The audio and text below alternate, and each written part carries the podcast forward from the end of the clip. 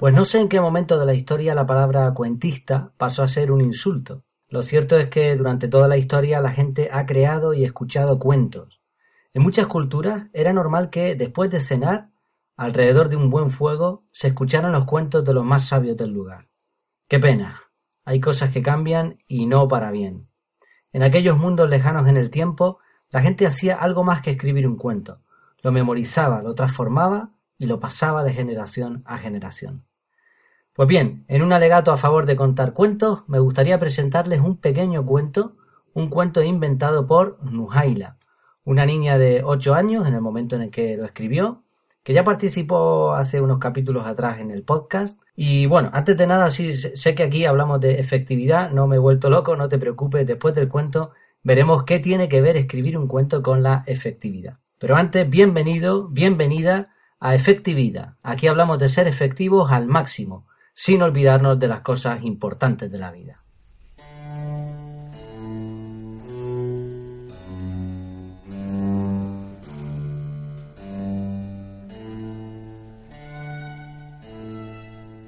Bueno, pues vamos allá. Una semana más con la voz fastidiadísima y con gripe que me ha cogido cariño por lo visto.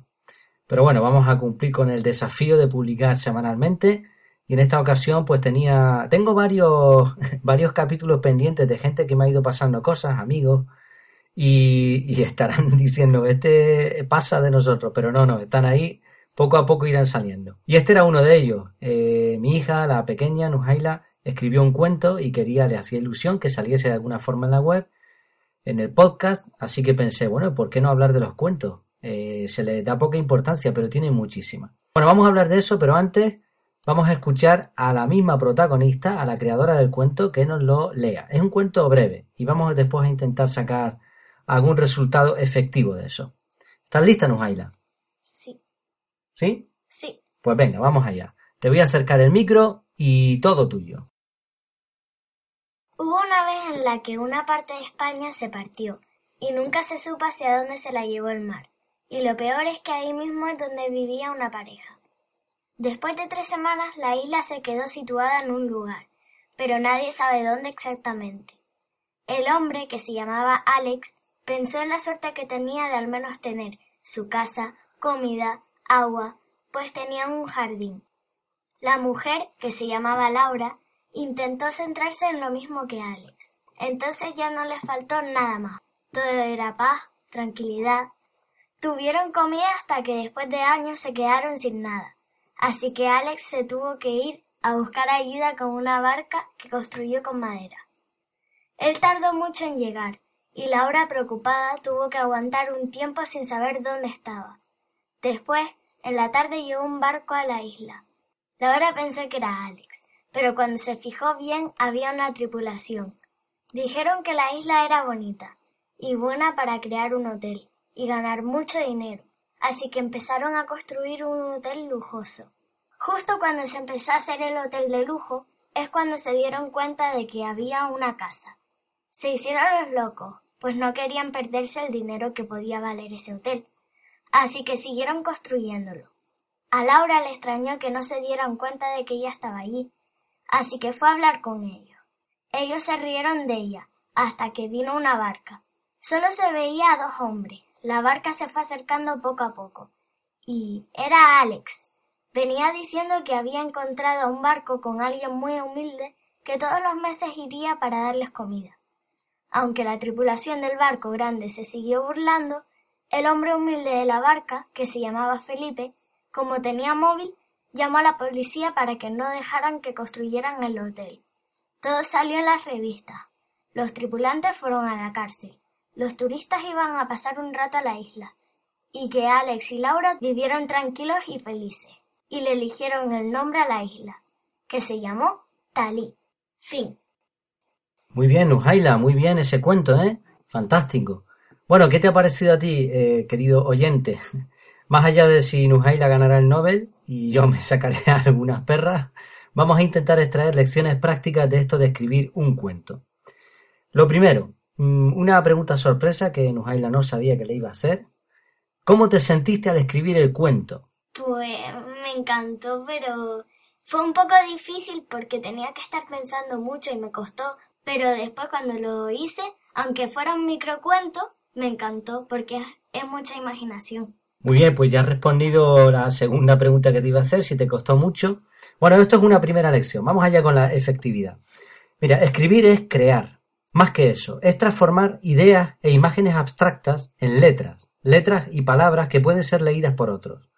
El lector entonces hará el proceso inverso, transformará esos dibujos, a los que llamamos letras, en imágenes mentales. No siempre va a llegar a las mismas conclusiones que el escritor. Dependerá de sus vivencias, cultura, estado de ánimo, entre otras cosas. Tú puedes escribir sobre un árbol y cada lector se va a imaginar en su mente un árbol distinto. Esa es la magia de la lectura.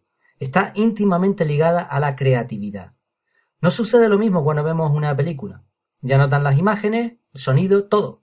No hay que crear nada, no requiere ningún tipo de esfuerzo mental.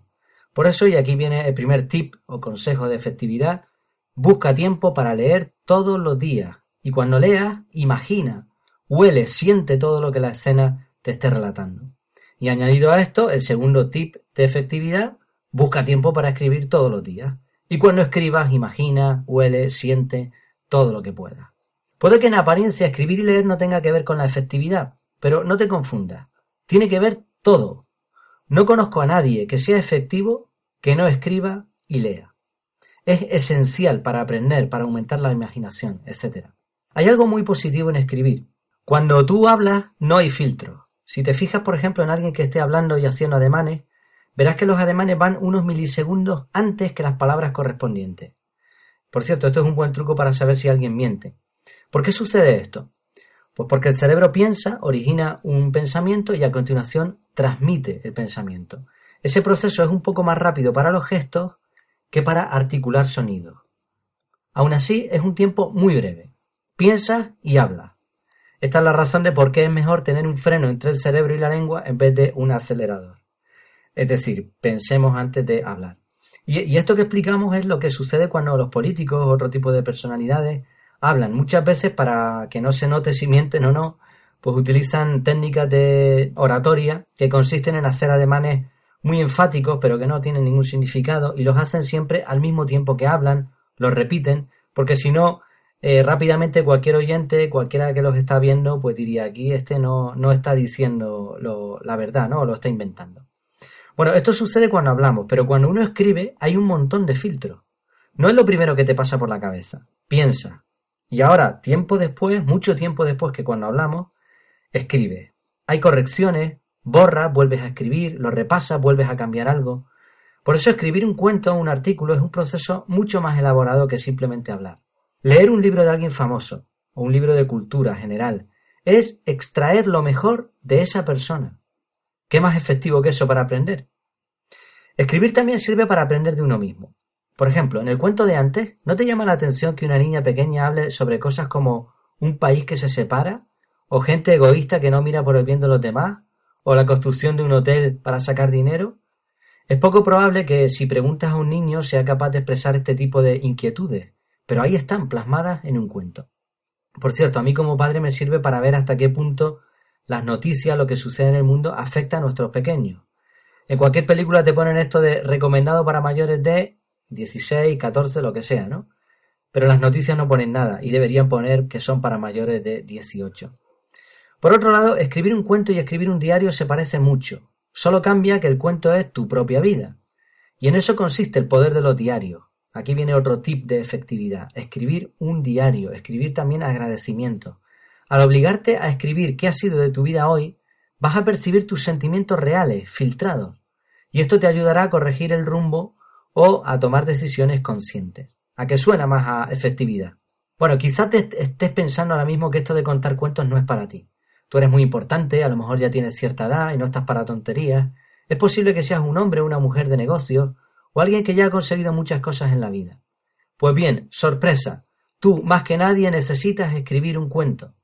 Más allá de reforzar o recuperar la creatividad, resulta que hoy en día no llegarás muy lejos si no usas una técnica que han llamado storytelling.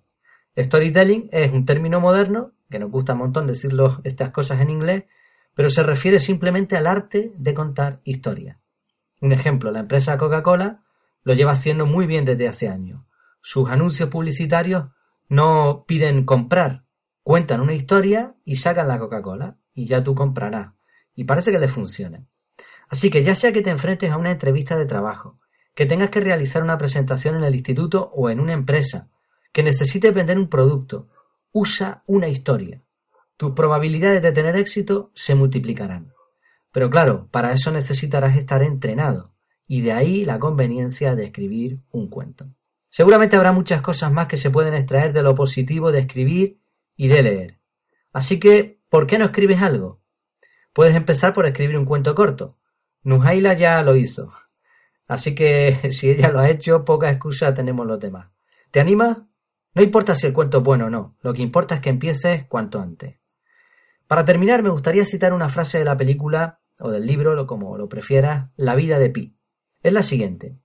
El mundo no es sólo como lo vemos, sino también como lo entendemos, ¿no? Y al entender una cosa, le añadimos algo, ¿no? ¿Eso no convierte a la vida en un cuento? Pues sí, al final resulta que la vida es un cuento y todos somos cuentistas. Bueno, aprovecho para dar las gracias por las valoraciones, los comentarios, ayudan un montón. No hace falta que escribas un cuento en cada comentario, con simplemente decir que te ha gustado, pues eso ya se agradece una barbaridad. A ti no te cuesta mucho y a mí y a otras personas nos beneficia bastante. Recuerda que como llevo diciendo en los últimos capítulos, la idea del podcast, del blog, es compartir contenido. Eh, lo hago para aprender yo, intento también enseñar a los demás lo que yo voy aprendiendo, pero si los demás aportan, pues esto se multiplica, ¿no? El efecto es ese efecto dominó que ya hemos hablado aquí. Además, no, no se habla mucho de ser efectivo. Yo dedico bastante tiempo a leer, a, a mirar otros blogs, y la verdad es que se habla mucho de temas empresariales y demás, pero ser efectivos en el día a día, utilizar todo este tipo de cosas y hacerlo práctico para que cualquiera lo pueda, mm, lo pueda aplicar en sus vidas, esto no se habla tanto. Así que te animo a que participes en esta comunidad y que aprendamos los unos de los otros. Recuerda que en efectividad.es, efectividad.es, tienes esta entrada y muchas otras junto con imágenes, vídeos, infografías y además procuro tener estas entradas actualizadas. Échale un vistazo, por favor, a ver qué te parece. Me despido. Hasta que nos veamos de nuevo, virtualmente, claro está. Que lo pases muy bien. Que lo pases muy bien.